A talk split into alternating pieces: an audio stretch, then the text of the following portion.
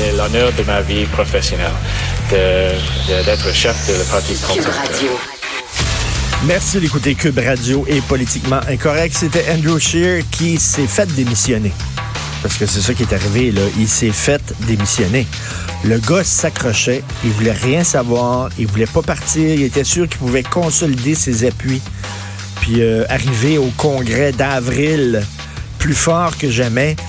Et on dit, regarde, là, tu pars, Andrew, ou on fait couler l'information euh, à l'effet que tu as pigé dans les coffres du parti pour payer l'école privée de tes enfants. Fait que là, il a dit, OK, d'abord, je vais démissionner. C'est ça, les Ça, c'est pas le temps pour les chicanes internes politiques. On doit rester concentré sur la tâche. La tâche. La tâche. C'était lui la tâche dans le parti, finalement. Ils ont décidé de bye-bye, Andrew. Donc, euh, il s'en va. On en parlera un peu plus tard, bien sûr. Grosse journée hier. Hein? C'était vraiment une grosse journée. Euh, les offres déposées par le gouvernement qui ont mis les syndicats en furie. On va avoir un hiver extrêmement chaud parce que on s'entend pas du tout, là. Absolument pas. Là. Les, les syndicats demandaient mer et monde. D'ailleurs, quand tu négocies, quand tu négocies avec quelqu'un, quand tu deals, c'est certain, mettons avec ton patron, tu négocies ton salaire, c'est certain que tu arrives tout le temps avec un petit peu plus haut. Tu sais, mettons, si tu veux, je sais pas, là, tu veux 10, tu demandes, mettons, 15. Ah, puis en disant, bon, tu, tu vas toujours un petit peu plus haut, puis le patron un petit peu plus bas, puis vous entendez entre les deux. Mais là, le syndicat, les demandes étaient tellement irréalistes, les demandes étaient tellement hautes que c'était sûr que le gouvernement allait jamais accoter ça. Là, à un moment donné, le gouvernement, euh, les, les syndicats voulaient pas négocier. Les syndicats voulaient sortir, voulaient un affrontement. Parce que quand tu arrives avec des demandes, c'était quoi, 28% 28% de demandes de la part du syndicat. Voyons donc. Eux autres arrivent avec euh, quoi, 7% pour 5 ans, 7,5% Eux autres, 28% c'était évident à tout le monde, c'était clair que jamais le gouvernement allait, allait à côté de ça. Et quand tu arrives trop haut, ben, tu le sais fort bien que il n'y aura, aucune entente possible. Moi, je pense que les syndicats ne voulaient pas s'entendre avec le gouvernement, voulaient sortir, ils voulaient un affrontement qui était politique. Euh, ils veulent rien savoir de la CAQ, ils veulent un affrontement. Donc, on va avoir un hiver extrêmement chaud et j'ai hâte de voir euh, l'attitude de François Legault et de son gouvernement. Est-ce qu'ils vont plier les genoux rapidement? Ou alors, ils vont dire, nous autres, on a l'appui des Québécois.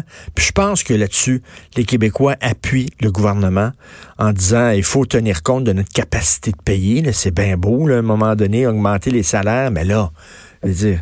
Et euh, je trouve ça intéressant aussi que le gouvernement arrive en disant, euh, nous autres, on va privilégier les préposés aux bénéficiaires et les professeurs parce que ça fait partie de notre de notre plan d'action. Euh, on veut mettre justement l'accent sur euh, des soins aux malades et l'éducation. c'est vraiment nos deux chevaux de bataille. Donc, on va proposer pour ces gens-là de plus fortes augmentations. Mais en tout cas, bref, la chicane est pognée. C'est certain qu'on va avoir un hiver chaud. Hier aussi, c'était la loi 21 qui a été maintenue. Euh, là, il y a des gens qui pensent que la Cour d'appel se prononçait sur la validité de la loi 21. Non, non, c'est pas ça. C'est la Cour suprême qui va se prononcer sur la validité de la loi 21. Ce que faisait la Cour d'appel, c'est est-ce qu'il y a urgence? Est-ce que la situation est tellement urgente qu'en attendant que la Cour suprême se prononce, euh, on va suspendre la loi? En attendant que qu'on sache si elle est validée ou invalidée par la Cour suprême. Par exemple, c'est on fait ça. Mettons, regardez, s'il y a une loi, je, je prends un exemple, s'il y a une loi, quelqu'un arrive en disant on va raser une forêt.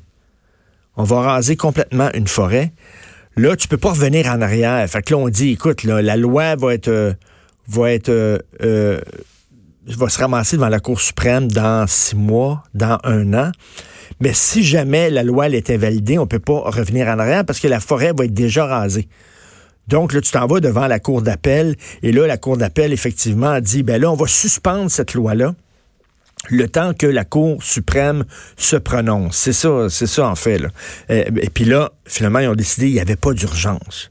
Il n'y a aucune urgence pour la loi 21. Donc, la Cour suprême va se prononcer là-dessus. Et là, il y a M. Mustapha Farok, du Conseil national des musulmans canadiens, évidemment, qui était fâché parce que la loi est maintenue. Lui était fâché et il a dit, nous examinons maintenant nos, options. Nous défendrons toujours la protection des droits des Québécois. Alors, le Conseil national des musulmans canadiens veut défendre les droits des Québécois et c'est pour ça qu'ils s'en prennent à la loi 21. C'est parce que monsieur, monsieur euh, la loi 21, elle est appuyée par 70% des Québécois. Les Québécois l'aiment, cette loi-là. Les Québécois y tiennent à cette loi-là. On n'a pas besoin de vous pour défendre nos droits. Euh, on ne croit pas euh, au Québec que les droits des Québécois sont menacés par la loi 21. Au contraire, elle est appuyée. Ce qui regarde les sondages, ce monsieur-là, un peu, là, c'est une loi qui est appuyée par une très forte majorité de Québécois. Euh, donc, lui dit, on va défendre vos droits. non, merci. Si on a besoin de vous pour défendre nos droits, on va vous appeler. Don't call us, we'll call you. Euh, c'est une loi qui est quand même euh, euh, au cœur des Québécois, la laïcité.